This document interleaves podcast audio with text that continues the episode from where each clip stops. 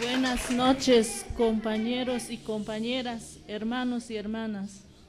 A nombre de mis compañeros comandantes y comandantes, doy lectura a la carta de una compañera indígena preso en Molino de Flores, Texcoco, Estado de México, la compañera Magdalena García Durán.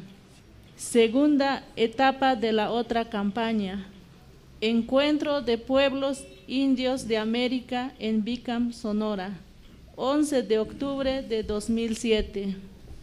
Reciba un cordial saludo desde el penal Molino de Flores, Texcoco, Estado de México, de su hermana indígena Mazagua, presa de conciencia desde el 4 de mayo de 2006 en San Salvador, Atenco.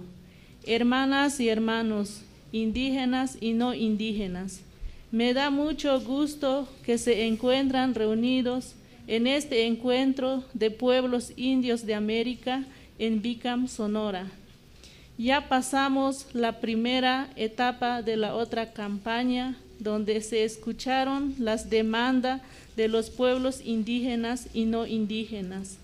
Que esta segunda etapa, que es el inicio de buscar y construir el programa nacional de lucha que logren de conjuntar y concretar las propuestas para el programa nacional, porque los pueblos indígenas buscan construir la paz, justicia y libertad de este nuevo mundo que se va a construir en donde no haya pobres ni ricos que haya igualdad donde tengamos la oportunidad para todos y todas de, gozar adecuadamente de los servicios como la salud, educación, justicia, vivienda, trabajo, autonomía y libertad de expresión, etc.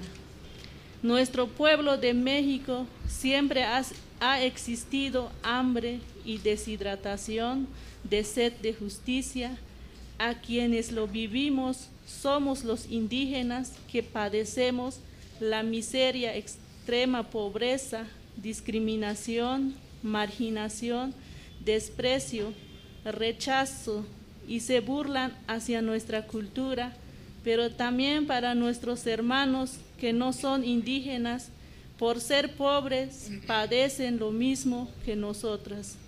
Niños, jóvenes, ancianos, estudiantes, académicos, hombres y mujeres.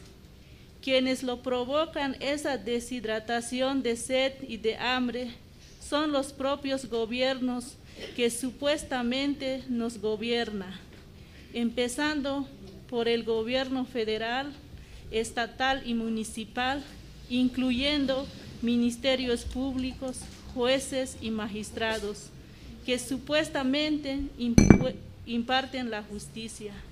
La lucha sigue, sigamos adelante, ni un paso atrás de su hermana Magdalena García Durán, indígena Mazagua, presa de conciencia. Es todo, compañeros.